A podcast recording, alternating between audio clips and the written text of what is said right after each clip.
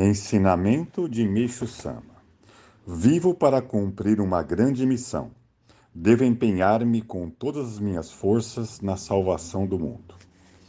Quando reflito profundamente sobre minha pessoa, surge-me a dúvida: para que nasci neste mundo e por qual motivo sou diferente das pessoas comuns? Vou explicar a respeito disto. Fundei a Igreja Messiânica e, desde então, me empenho na construção de um mundo feliz e na salvação de milhares de pessoas.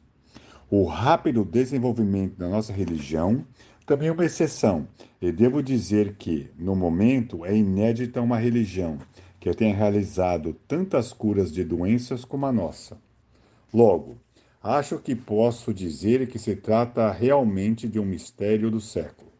Só de observar tais curas e da nossa rápida expansão, já se percebe que há algo de extraordinário em tudo isso. Mesmo quando leio um trecho de uma experiência de fé, só pelo fato de sentir a transbordante emoção e gratidão do autor do relato por ter sido salvo, não consigo conter-me em lágrimas nos olhos. A seguir, vou escrever sobre minha pessoa por outro ângulo. Do nascimento até meia-idade, eu não diferia em nada de uma pessoa comum. Desde então, perseguido pelas situações adversas e sem entender o mundo, tornei-me refém do ceticismo. Por este motivo, saí em busca da fé e filiei-me à religião Oomoto.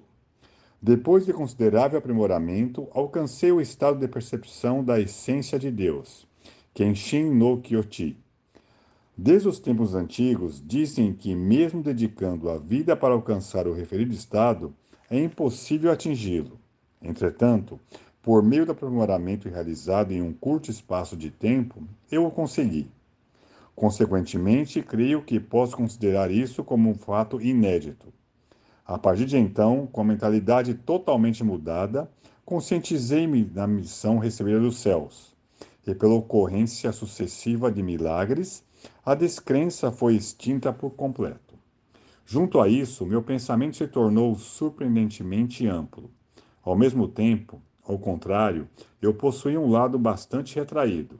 Em suma, passei a ser uma pessoa audaciosa, mas tímida. Meu lado audacioso pode ser percebido pelas minhas aspirações e a forma como administro meus projetos.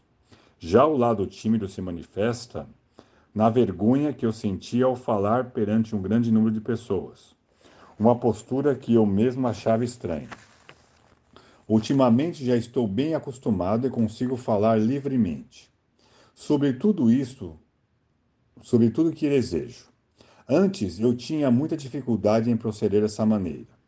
Da mesma forma, tenho profunda aversão à injustiça.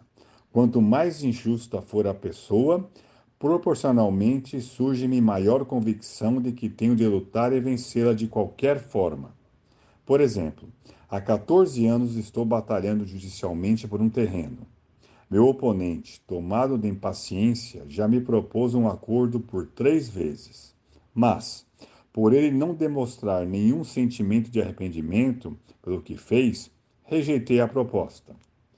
Atualmente, quem está no apuro maior do que a outra parte é o juiz, que não sabe mais o que fazer e tem incentivado uma conciliação por Meixo Sama, extraído no livro O Pão Nosso de Cada Dia.